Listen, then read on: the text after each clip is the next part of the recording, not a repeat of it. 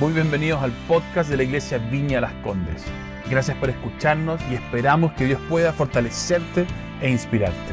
Y ahora, escuchemos el mensaje de hoy.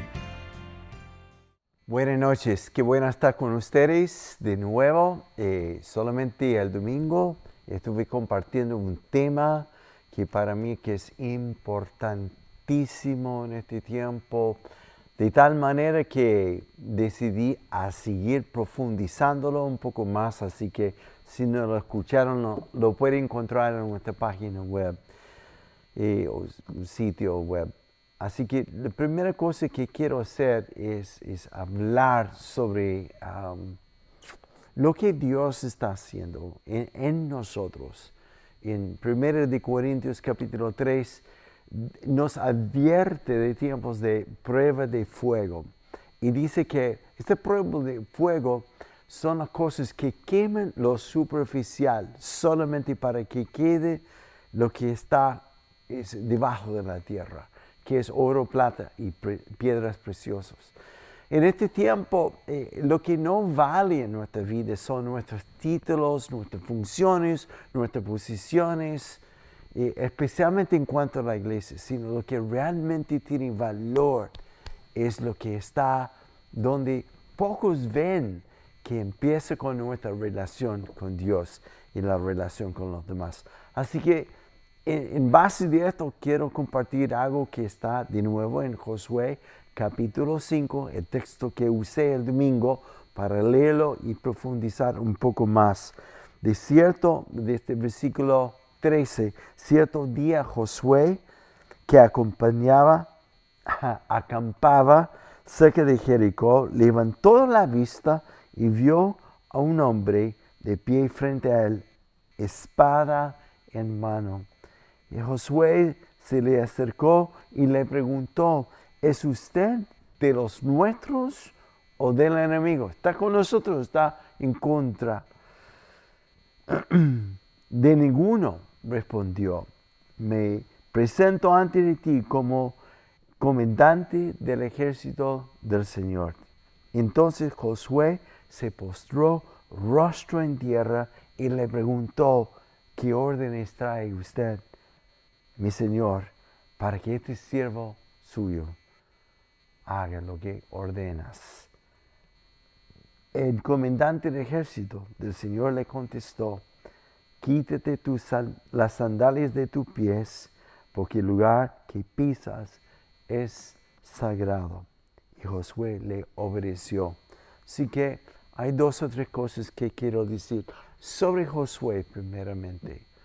Cuando hablamos de ah, el domingo, hablé sobre la palabra estar preparado en Efesios 6, cuando habla de la armadura de Dios, en versículo 10 dice, habiendo hecho todo para estar firme, ahora esté firme.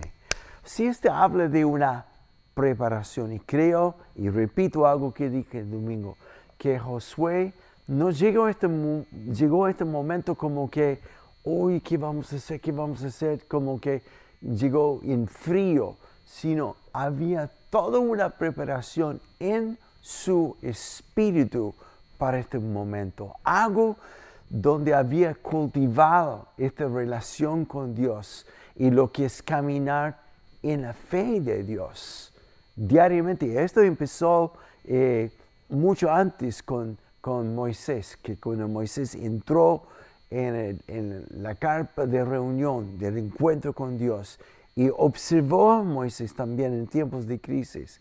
Así que este, todo fue una preparación. Digo esto para repetir. Eh, hace un par de semanas, dos semanas atrás, enseñé sobre esto, segunda de Crónicas, capítulo 12, versículo 14, habló de un, un hijo de Salomón, que los primeros tres años de su vida como rey en Judá, extraordinario fue su tiempo, pero después como que se echó a perder todo y quedó en ruina su vida y su reinado. Así que, y una pregunta, ¿cómo puede pasar esto que los cristianos que sabemos en este momento que a, mi mente, a tu mente, que sabemos que una vez estaba enchufado, increíble con Dios, y por algún, alguna ofensa, una herida, desacuerdo o desilusión con Dios, pa, no están. ¿Qué pasó con ellos?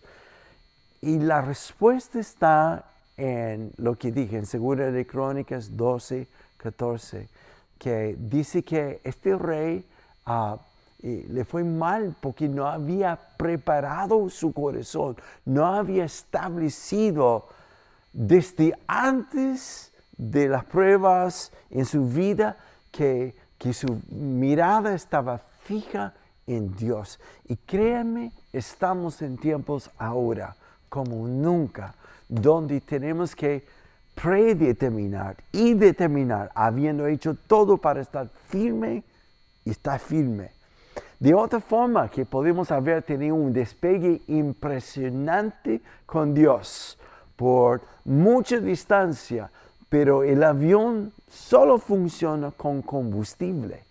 Y si en pleno vuelo me despreocupo del combustible y se acaba, entonces hay una cosa que es seguro, que es este avión va a caer y va a estallar y quemar. Y muchos, muchos, y, no significa que queden ahí y se acabó su vida, pero es una tragedia de todas formas. Eh, uno pregunta, bueno, ¿cómo, ¿cómo, es posible esto? Bueno, hay tantos ejemplos de esto en la Biblia, sin entrar en mayores detalles de eh, el rey David, que mientras que estaba siendo perseguido por Saúl y antes de ser escogido como rey, había preparado su corazón en esta relación con Dios, no por lo que puede obtener de Dios, sino que Dios puede obtener de él. Y a consecuencia, y cultivaba esto. Pero en 2 de Samuel capítulo 11 empieza la tragedia increíble en la vida de David, porque dice que un día eh, los generales dijeron, David, no es necesario que vaya a la guerra, está todo organizado, relájate nomás. Y David estaba disfrutando de su fama, su riqueza, el orden que había traído a, Israel bajo de su reinado, todo estaba como prosperando increíblemente bien. ¿Qué, ¿Qué, podría pasar? David, no, quédate tranquilo, nosotros vamos a salir, no es necesario que vayas. Y la Biblia dice en capítulo 11, que David se levantó de la cama al anochecer o atardecer. O sea, significa que había estado durmiendo todo el día como relajado, relajado, relajado. Y al atardecer se levanta y va por el balcón y ve, se ve y cae en la tentación. Esto no es algo que como de un momento al otro ocurrió, es porque en algún momento de su vida se acabó el combustible, como dejó de cuidar y preparar su corazón, porque todo le estaba yendo bien. Y ese es el mal de muchos. La gran prueba en nuestra vida no es cuando estamos mal, sino cuando todo aparentemente va muy bien. Y no hay mayor ejemplo de esto que la misma cosa que estaba pasando en Chile. Así que cuidado con esto. Josué había preparado su corazón anteriormente a esto, habiendo, dice, ah, hecho todo posible para estar firme. Eso es lo que había hecho. Y finalmente, cuando llega a esta encrucijada con, con Jericó, ahí viene la otra cosa que tiene que ver con en el momento de, y eso quisiera que viéramos porque, déjame decir esto, yo creo que estamos en un momento en nuestra historia de vida y la historia de Chile, cuando ya el, recordar solamente bendiciones en el pasado, etcétera, etcétera, no basta. Yo creo que, mm, no sé cómo decir esto, pero voy a intentar. Esto es imprevisto, no está en mis apuntes, pero ah, previamente a, cualquier mover de Dios, Satanás produce un falso mover este falso mover refleja en cierta forma lo que viene de parte de Dios. En el movimiento de Jesús en los estados en mi década, eh, eh, el falso movimiento de Satanás era amor, sexo libre, eh, drogas y todo esto como relájate, paz, Dios, sin, sin, incluir a Dios, pero todo hablaba de amor. Entonces, este era como un anticipo, algo falso de, lo que anunciaba lo que viene en forma genuina. Todo el mover de Dios trajo en mi época un derramar del amor de Dios y un, avivamiento en mi generación que reflejaba el amor genuino, auténtico de Dios, que superaba lo que la droga te podría producir, etcétera, etcétera, o amor libre. En esta época, en nuestra cultura, en nuestro día hoy día, ¿cuál es el falso mover de Satanás? Violencia un radicalismo, pero casi como confrontacional. Y creo, no soy profeta, pero estoy profetizando, este próximo mover de Dios, que es Dios ya está cocinando, va a ser producido por hijos e hijas radicales, casi violento en cuanto a su compromiso con Dios, como que yendo al choque no con las personas, sino arrebatando lo que Dios tiene para la tierra. Ese es un momento como nunca de no estar en el sofá esperando que volvamos al Marriott. Así que este Josué está frente a un Jericó. Ahora, eso es importante. El punto del domingo fue esto. Quiero subrayar. En cualquier Jericó que estás ahora, puede ser una cárcel para ti o puede ser convertido en un momento santo, santo, frente a una cosa imposible, tu matrimonio, tus hijos, tu situación económica o incluso la persona que te ofendió, lo que sea, puede ser una cárcel o puede ser un momento santo. Y lo que lo transforma en el momento santo es cuando dejas de hacerte preguntas, Señor, ¿estás conmigo en esto o está en contra? ¿Estás conmigo, Dios? ¿Dónde estás? Y es todo es transformado en un momento santo cuando tus ojos están abiertos a ver quién realmente está delante de ti, que es más que un Jericó, es Jesús, es Jesús. Lo que convierte un Jericó en un momento santo es poder ver a Jesús. Ahora, digo esto porque es súper importante y no es claro que Él está en fe, sí, sí, obviamente. No, es verlo con tu corazón. Es, esta vista de, tal magnitud que, que, que, ah, no puedo hablar, te cautiva, como que es el encuentro con Él. No es como, sí, claro, Él, sí, Él está conmigo, amén, amén. No es esto. Es cuando tus ojos aquí te ven. Esta fue la petición de los griegos en cuanto, señores, queremos ver a Jesús. Esta fue la experiencia de Juan en la isla de Patmos, en ver la esclavitud en la cual estaba confinado hasta la muerte, condenado a morir allí, morir allí. Frente a esto, vio a Jesús. Todo le transformó. Y la revelación que recibió Juan de este momento todavía nos impacta como hijo de Dios.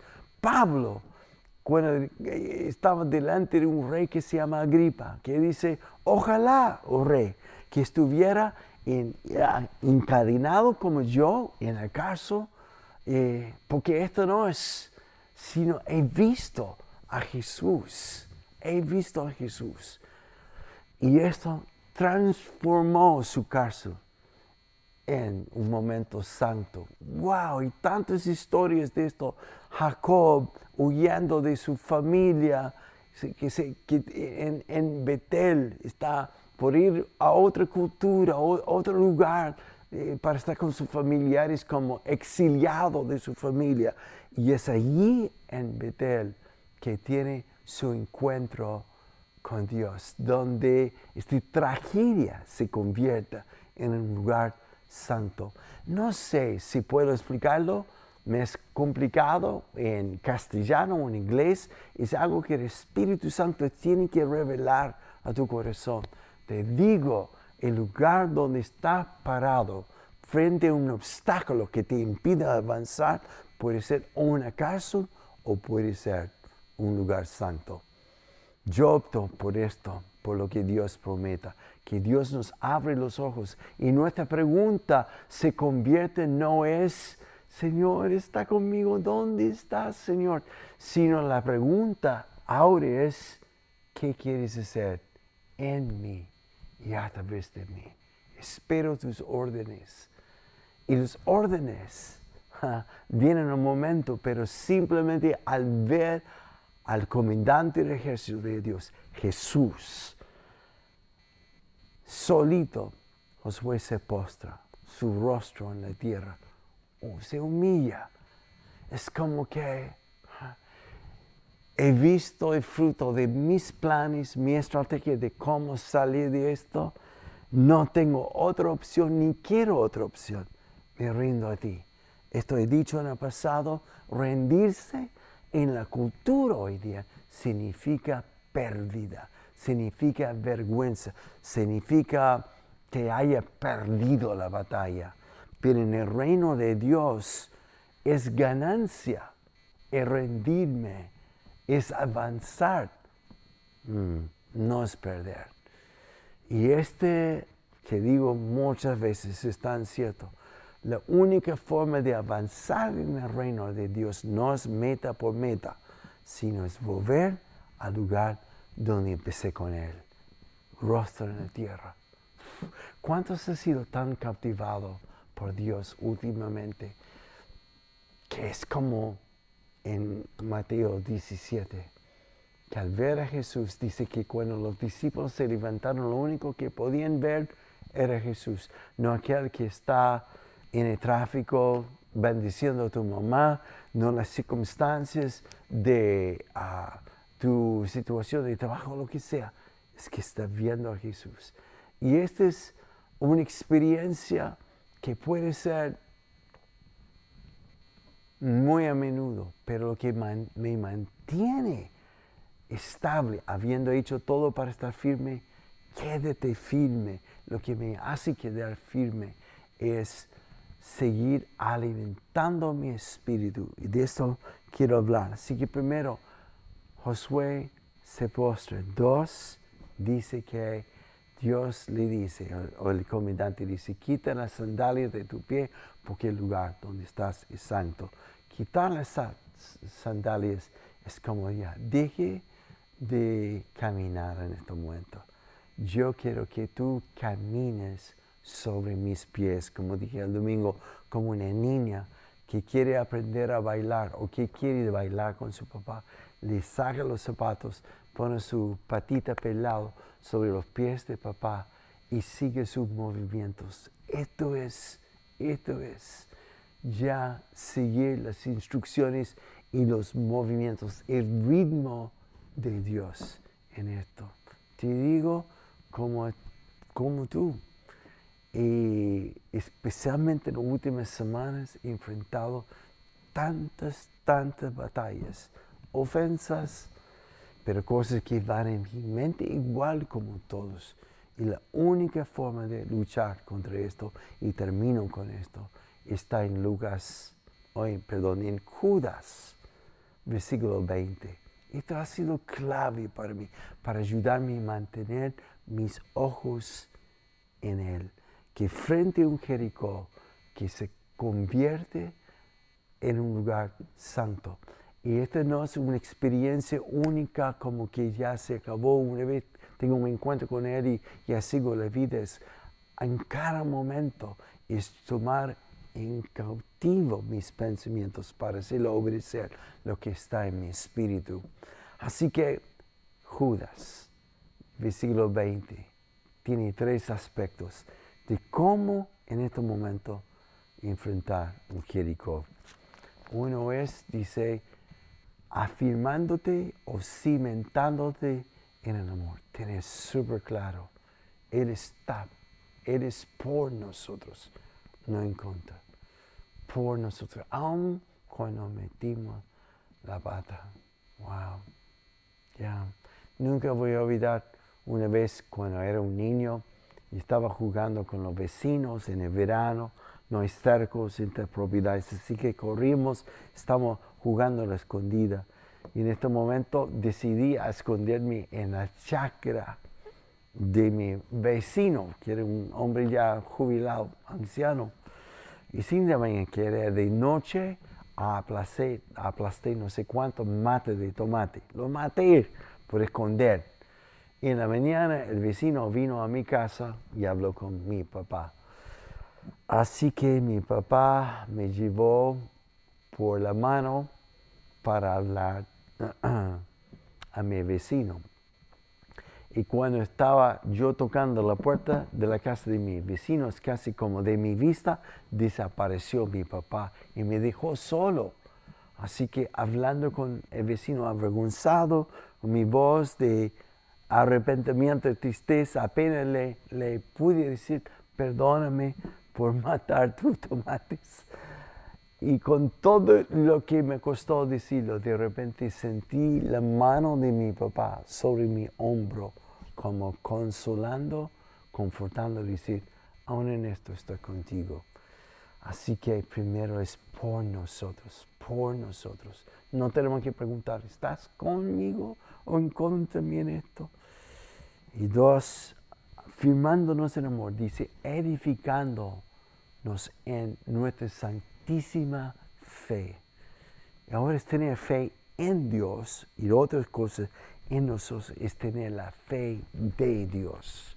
Eso es lo que significa literalmente. No es como tratar de forzarme a tener fe en el momento de entender que la fe tengo es recordar lo que ha sido depositado en mí, ya en mi espíritu. En algún momento vamos a hablar más de esto. Pero uno, cimentado en amor, edificándome en la fe. Y tres, si tienes este don, ocúpelo es un arma secreto, secreto, secreto que Dios nos ha dado, que es hablar en lenguas. Tu espíritu hace un bypass de tu mente y va directamente. El espíritu de Dios, te conectas con Él y este produce la firmeza en uno. Si no has hablado en lenguas, llámanos, lo que sea, y vamos a orar para que Dios te dé este don que es para todos. Así que quiero terminar, segunda vez que digo esto. ¿Cómo enfrentar a Jericó? Prepárate antes. Pero cuando estás frente al Jericó, entonces que Dios abre tus ojos para ver. Y esto viene de ti, de empezar, de edificar tu espíritu por la fe, hablar en lenguas, lo que sea, con el fin que tus ojos sean abiertos y que lo que ves aquí es mayor de Jericó. Vamos a orar y quiero decir esto empezando en el mes de noviembre. Ya me están escuchando y los pastores y otros, siempre como alimentándote, como como casi por escuchar aquí, aquí, recibe. Eso es lo que Dios me está dando para ti, para ti. Es una época ahora, como dije, que requiere los violentos, los que se ponen los pantalones y vamos a pelear por mí, por mi esposa, mi casa y mis hijos y los que vienen. Ese es tiempo. No es tiempo de esperar que alguien te alimenta, que alguien te dice, ay, no, olvida la ofensa, ya está bien. Tienes que enfrentarlo. Tienes que ser hombre si eres hombre y mujer si eres mujer. Y vamos, vamos en esto. Y es por esto, durante el mes de noviembre, diciembre, enero, vamos a hacer tres estudios. Uno sobre oración, adoración y palabra de Dios. Todo con el fin de no enseñar, bueno, la palabra es importante, sino ¿Cómo puedes tú estudiar la palabra de Dios? ¿Cómo puedes tú orar? ¿Cómo puedes orar en el Espíritu? Algo práctico para que de la semana pueda empezar a, ejercerlo y empezar a crecer. Ese es el tiempo como nunca estar fortalecido por lo que nos espera ¿Ya? Así que le invito a orar conmigo. Gracias, Padre, porque como nunca, ese es un momento que tú estás llamando, ah, como lo que pasó en Ezequiel 37, donde tu espíritu pronto va a soplar sobre la tierra de Chile y vas a levantar de huesos secos un ejército grande en extremo, que en vez de ver desastre, catástrofe y algo que nos produce desesperanza, un Jericó, podemos ver como nunca el comandante del ejército de Jehová. Esta visión que es tan potente que tendremos que postrarnos y tenemos que quitar nuestras sandalias y aprender de caminar al ritmo de papá. Gracias Señor. Gracias nuevamente por haber escuchado. Esperamos que haya sido de gran bendición para tu vida. Si quieres estar al tanto de nuestros mensajes, asegúrate de seguirnos y, por qué no, compartirlo con tus amigos. Para más contenido de la iglesia y cómo conectarte, ve nuestra aplicación móvil y sitio web iblc.cl. Un gran abrazo y que Dios te bendiga.